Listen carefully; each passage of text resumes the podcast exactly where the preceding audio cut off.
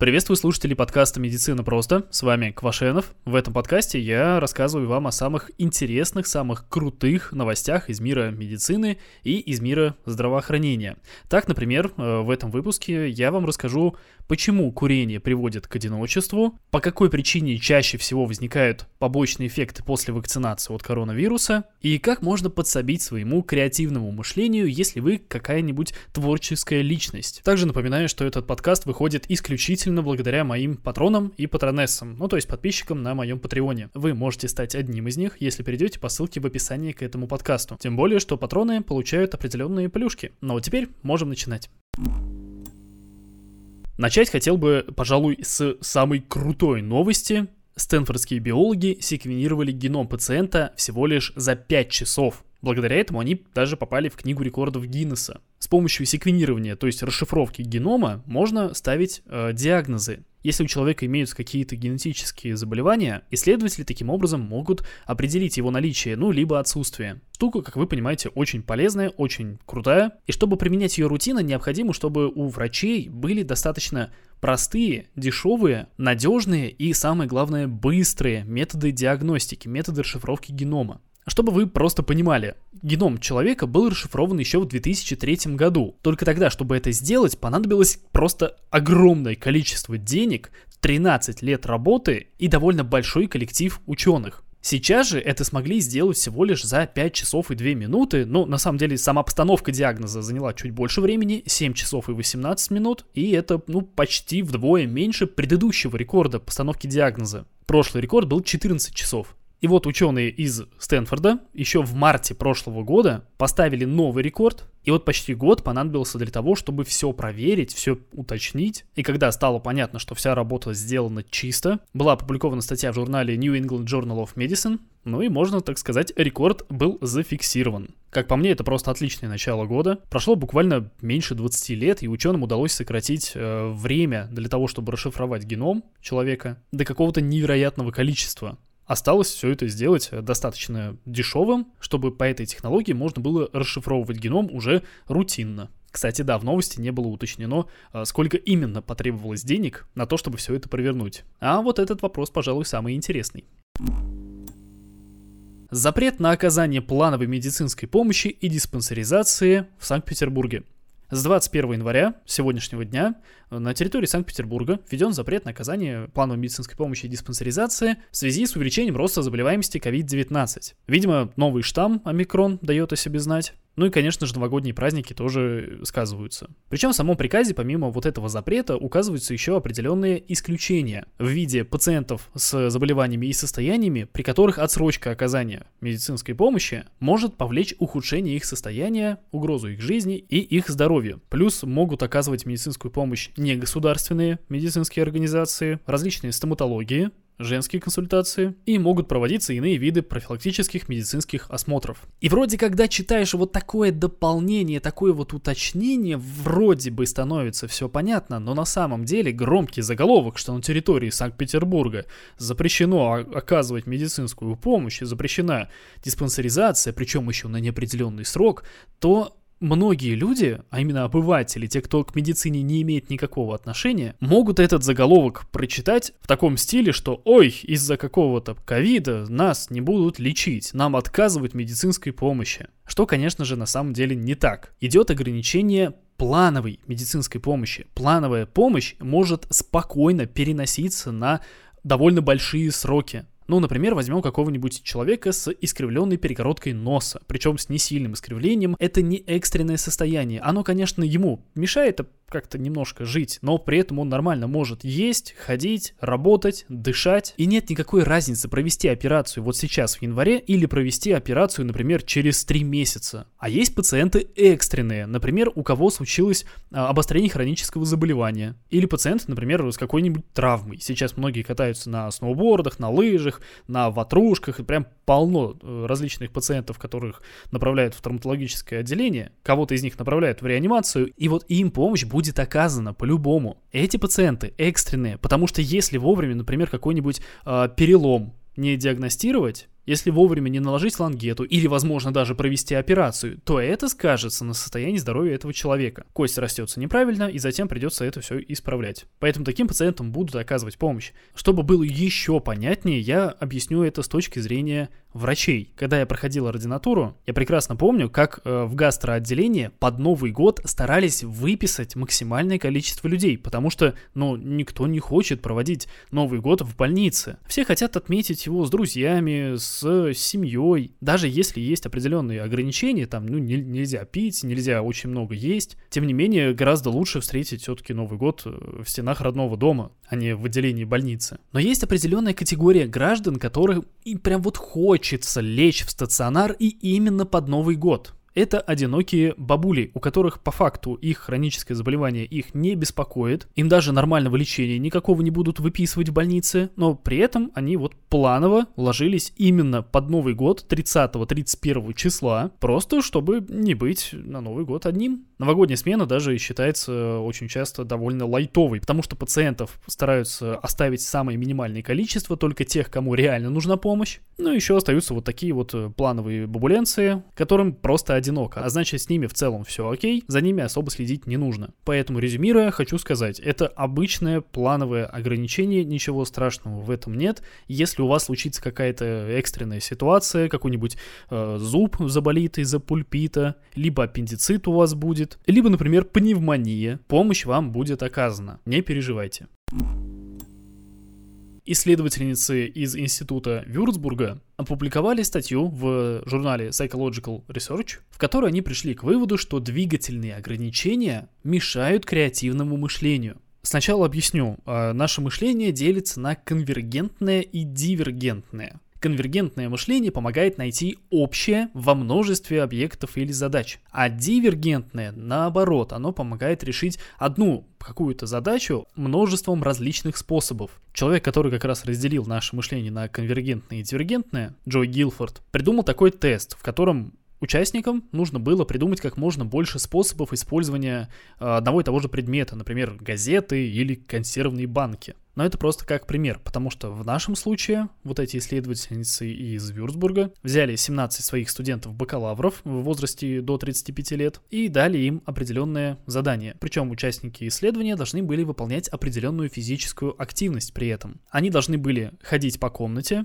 либо без траектории, либо по прямой между двумя точками. Или можно было сидеть либо свободно, либо строго на расстоянии 50 сантиметров от экрана компьютера. Затем результаты их работы оценивались, выставлялись определенные баллы, и оказалось, что двигательные ограничения заметно снижают количество баллов в тесте как в положении сидя, так и при ходьбе. Участники, которые ходили либо между двумя точками по прямой, либо сидели на определенном, на строго определенном расстоянии от компьютера, справлялись с тестами заметно хуже, чем те участники, которые ходили свободно по комнате, либо сидели на стуле, как они хотели. И сразу вспоминается, как э, в школах, особенно в начальных школах, детей заставляют сидеть максимально строго, сидеть максимально прямо. И с одной стороны, это понятно, что должен быть порядок, что ребенку лучше сидеть э, в определенной позе с прямой спиной, чтобы у него мышцы нормально работали, чтобы они не переутомлялись, чтобы ребенок нормально формировался. Но, как мы видим, вот такое строгое ограничение физической активности показывает, что это вот вообще не способствует тому, чтобы человек лучше соображал. Я не думаю, что результаты этого и похожих в будущем исследований в скором времени начнут применяться в нашей образовательной системе, если вообще когда-нибудь будут. Но вам лично стоит взять на заметку для себя, для своих детей. Если не получается решить какую-то проблему, если вам нужно хорошенько подумать, нужно, чтобы мозг работал лучше, учтите, что свою продуктивность, свою креативность вы можете усилить, если перестанете ограничивать себя в физическом плане. Если начнете туда-сюда ходить, а если ходить нельзя, то хотя бы можете повертеться на стуле.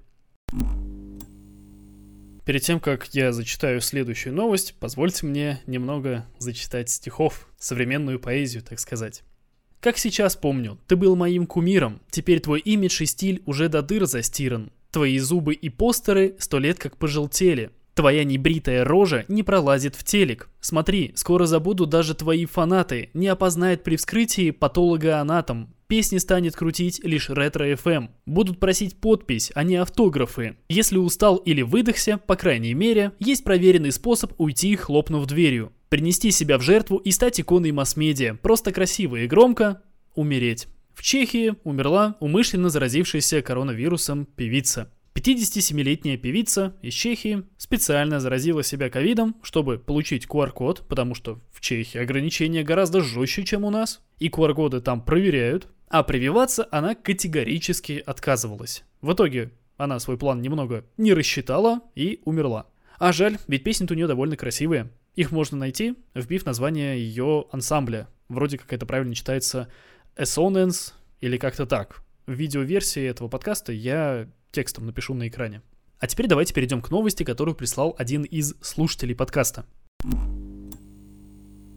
Сразу скажу, что сейчас будет просто цитата. Это заголовок статьи. Арбидол эффективен для профилактики и лечения всех известных штаммов коронавируса. Эту новость прислал Василий Соловьев мне в сообщениях ВКонтакте, в паблике ВКонтакте. Напоминаю, что это может сделать абсолютно любой человек. Просто заходите в мой, в мой паблик ВКонтакте, и через сообщение сообщества отправляете ту или иную новость, которая вам кажется интересной. Так что, Василий, спасибо большое. Новость действительно интересная. В ноябре прошлого года было опубликовано исследование, в ходе которого группа ученых выяснила, что орбидол может связываться с S-белком на коронавирусе и с рецептором к нему, который находится на наших клетках. Буквально быстренько напомню, коронавирус, я думаю, все сейчас прекрасно представляют, как он выглядит, имеет S-белки, спайк-белки это как раз такие вот эти шипики на поверхности, благодаря которым коронавирус и называется коронавирусом. И вот этими шипиками коронавирус подсоединяется к рецепторам на наших клетках, благодаря чему он может попасть внутрь и начать размножаться. То есть этот S-белок это можно сказать как ключ, а рецептор на наших клетках это как замок. И в теории, если мы, например, испортим ключ или испортим замок, то они друг другу не подойдут, и, соответственно, внутрь попасть будет невозможно. И вот исследователи утверждают, что орбидол связывается и с S-белком, и с рецептором к нему, благодаря чему вирус не попадает внутрь, не размножается и разрушается. И вроде все звучит довольно неплохо. Допустим, в теории оно так и работает, то есть нельзя утверждать пока что обратного, поскольку нет каких-то доказательств, нет исследования, которое опровергало бы результаты этого исследования, но фактически это исследование проводилось в пробирках о чем неоднократно в самом исследовании и указывают ученые. Но издательство правда.ру уже сделало громкий вывод, что орбидол эффективен для профилактики и лечения коронавируса, причем любого штамма. Только исследователи к таким выводам не приходили. Исследователи говорят как раз таки, что, ну смотрите, вроде как неплохо, вроде как работает, значит орбидол это неплохой кандидат. Орбидол подает надежды, но это не является доказательством его эффективности. Я уже много раз рассказывал о пирамиде доказательности, и, пожалуй, расскажу о ней еще раз. В медицине есть такая пирамида доказательности. Это пирамида, где снизу вверх к вершине графически изображен уровень качества доказательств, где в самом верху находятся метаанализы и систематические обзоры, чуть ниже находятся рандомизированные контролируемые исследования, и почти в самом низу находится исследование инвитро, то есть в пробирке, то есть даже не на людях. К исследованиям в пробирке приравниваются исследования на животных. Для того, чтобы можно было говорить, что тот или иной препарат действительно эффективен в плане лечения какого-то заболевания, нужно помимо исследования в пробирке и на животных провести затем исследование на людях, на довольно большой группе людей. Нужно, чтобы это исследование было нормально рандомизировано, то есть чтобы все участники эксперимента были поделены на группы, и эти группы были между собой равны, чтобы не было такого, что в контрольной группе все старики, а в испытуемых группах все молодые люди. Нужно, чтобы было соблюдено нормальное двойное ослепление, то есть, чтобы ни участники эксперимента не знали, что они принимают препарат или пустышку, ни медики, которые дают им, соответственно, препарат или пустышку, потому что это тоже может очень сильно повлиять на результаты испытания. Ну и, соответственно, должен быть плацебо-контроль. И когда таких исследований наберется много, если они будут, про... если они будут проведены разными группами исследователей в разных институтах, в разных странах, тогда все эти исследования можно будет собрать в кучу и провести так называемый мета-анализ. Ну, что-то вроде среднего среднего арифметического. И вот уже по этим результатам можно будет достоверно сказать, что да, препарат работает, либо нет, препарат не работает. Вы удивитесь, но очень многое количество не только лекарственных препаратов, но даже операций именно таким методом перестали применяться. И пока что у орбидола нет настолько крупных исследований, нет нормальных метаанализов, просто нельзя говорить, что он эффективен. Но в издательстве правда.ру так не считают. Они за ученых сделали вывод, что он эффективен, хотя ученые этого не говорили. Но самый перл, что за ученых вместо исследователей они сказали, что он способен облегчать симптомы и продолжительность заболевания. Цитата. Результаты исследования показали, что терапия умифенавиром, торговое название орбидол, достоверно приводила к значимому снижению продолжительности симптомов, озноба, слабости и кашля. И об этом в самом исследовании, на которое ссылается это издание, нет ни слова вообще о каких-либо симптомах. Ни о кашле, ни о слабости, ни об ознобе. Откуда они это взяли, вообще непонятно. Но тем не менее, эту новость начали форсить уже все, кому не лень. Ссылаясь, конечно же, не на исследования, а ссылаясь на правду.ру. Пожалуй, этот случай лучше всего отображает, почему в эффективность орбидола все еще кто-то верит. Обращаясь к издательству «Правда», хотел бы сказать «Правда, живите по правде». Ну и последняя новость про ковид в этом выпуске. Две трети системных побочных реакций от коронавирусных вакцин приписали эффекту ноцебо. Американские эпидемиологи вычислили, что порядка 76% системных нежелательных эффектов после введения первой дозы коронавирусной вакцины можно объяснить самовнушением, то есть эффектом ноцебо. После второго укола было не 76%, а 52%. Этот вывод они сделали после того, как проанализировали 12 клинических исследований. В общей сумме они включали больше 45 тысяч участников. И в этих исследованиях одной группе испытуемых давали реальную вакцину, то есть им делали два нормальных укола, а другой группе давали препарат-пустышку, то есть ни в первом, ни во втором уколе вакцины не было. И по итогам этого метаанализа эпидемиологи посчитали, что порядка 76% системных побочных эффектов после первого первой дозы коронавирусной вакцины и 52% системных побочных эффектов после второй дозы можно объяснить эффектом ноцебо. Что это такое? Давайте объясню. Про плацебо наверняка многие слышали, многие из вас, возможно, даже смотрели мой ролик, но быстренько напомню. Само плацебо – это вещество, которое не обладает никаким эффектом, а эффект плацебо наступает в том случае, если человек верит в эффективность и сам себе внушает, что введенная пустышка каким-то образом действует. Причем действует положительно. Этим плацебо отличается от ноцебо. Это его полная противоположность. То есть точно такое же вещество пустышка, которое никак, никоим образом не может действовать на организм, но при этом человек настроен негативно, он верит, что все будет плохо, и в итоге возникает какой-то нежелательный эффект. И вот по итогам нового исследования, как минимум половина всех системных побочных реакций, к которым относится головная боль, тошнота, может быть головокружение. Половина из этих реакций являются надуманными. Просто люди относились к вакцине слишком настороженно, они начитали слишком много всяких страшилок и баек. Они думают, что те редкие, редчайшие побочные эффекты возникнут именно с ними, и именно поэтому, именно потому что их ждут, эти побочные эффекты и возникают. То есть, смотрите, нежелательные эффекты у вакцин есть, их никто не скрывает, даже самые серьезные и неприятные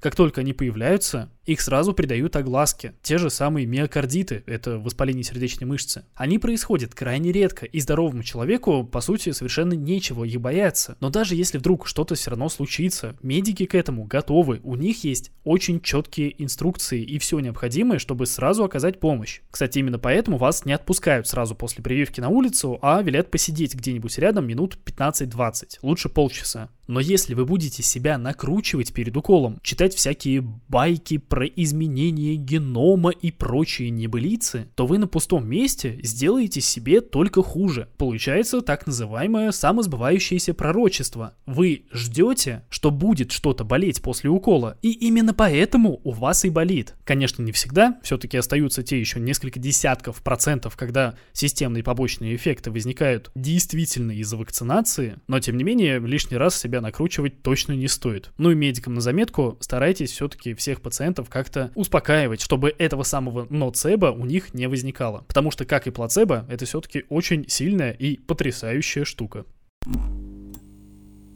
Ну и последняя новость на сегодня. Курение привело к одиночеству. по-моему, довольно парадоксальный заголовок, потому что обычно курение как раз-таки, ну, одной из причин, почему человек начинает курить, это его э, желание быть вместе с коллективом, желание не отрываться от него. Плюс, когда ты куришь, ты как бы попадаешь в такой э, э, закрытый клуб любителей. То есть в любой момент ты можешь на улице у любого человека стрельнуть сигаретку, к тебе могут подойти и стрельнуть сигаретку, на работе, на учебе вы вместе в определенное время, там в перерыв, э, выходите, вместе курите, общаетесь о чем-то, разговариваете. И как ни парадоксально, согласно вот новому крупному исследованию, курение в конце концов приводит к одиночеству. Перед тем, как разберем само исследование, нужно уточнить кое какой момент. Понятие одиночества подразумевает, что человеку не просто грустненько, что он сидит такой весь один и слезинка такая одна у него падает. Нет, одиночество на самом деле это довольно большая проблема, потому что она может быть либо симптомом депрессии, либо приводить к депрессии. Также одиночество влияет на развитие сердечно-сосудистых заболеваний, поэтому от этого ощущения нужно как-то избавляться, нужно находить его причину и устранять ее. И уже было известно, что одиночество каким-то образом совпадает с вредными привычками, то есть корреляции некоторые есть, но непонятно, что из этого является причиной, а что следствием. То есть, например, э, злоупотребление алкоголем. Непонятно, что было первым. Это человек чувствовал себя одиноко и из-за этого начал бухать как не в себя. Или наоборот, человек начал все больше и больше употреблять алкоголь, э, начал все реже появляться на работе, его уволили с работы, у него нет рабочего коллектива, от него отвернулись друзья, потому что с этим человеком невозможно ни о чем говорить, от него отвернулась семья, ушла от него, от этого алкаша и в итоге он остается совсем один. Но у ученых есть все-таки способ определить причинно-следственную связь и ее, скажем так, направление. Это анализ генетических данных с помощью менделевской рандомизации. Простыми словами, нужно найти и проанализировать некоторые генетические маркеры. И вот в новой работе, как ни странно, британские ученые оценили связь между одиночеством, курением и потреблением алкоголя. За основу они взяли данные из четырех уже проведенных исследований, и в итоге в сумме у них была выборка почти миллион человек. В результате была обнаружена причинно-следственная связь между курением и одиночеством. Причем связь была двусторонней, то есть и курение приводило к тому, что человек становился одиноким, испытывал чувство одиночества, но и одинокие люди тоже начинали курить. Правда, в этом случае связь была более слабой. Можно сказать, теперь есть еще одна причина завязать с этой нехорошей привычкой, если она у вас все-таки есть, избавиться от этой зависимости. Если раньше у вас была причина это ухудшение физического здоровья, что увеличивается риск онкологии, риск сердечно-сосудистых заболеваний, риск заболеваний бронхолегочной системы, то теперь речь идет еще и об ухудшении психического состояния. То есть по всем параметрам курение это вот абсолютно невыгодная вещь. Вы еще и деньги на это тратите конские. И знаете, что-то я за свою жизнь не встретил вот вообще ни одного курильщика, который бы не жалел о том, что курит. Жалуются абсолютно все, и они бы рады прекратить, но просто для этого нужно определенное усилие воли, нужно перестрадать, а они к этому не готовы. Поэтому проще всего просто не начинать курить. Все это прекрасно знают, все это прекрасно понимают, все об этом говорят на каждом углу, но тем не менее новые курильщики продолжают появляться. Лол, кек. Напоминаю, что новости в моем телеграм-канале появляются гораздо раньше. В описании к этому подкасту вы увидите ссылку на телеграм-канал. Там же будет ссылка на мой YouTube канал, где будет видео-версия этого подкаста, этого новостного выпуска. В паблике ВКонтакте через сообщения вы можете присылать свои новости, которые вам показались интересными. Имя приславшего я, конечно же, буду указывать. И отдельно большое спасибо патронам и патронессам, потому что именно благодаря им появился данный подкаст. На этом все. С вами был Квашенов. До скорого.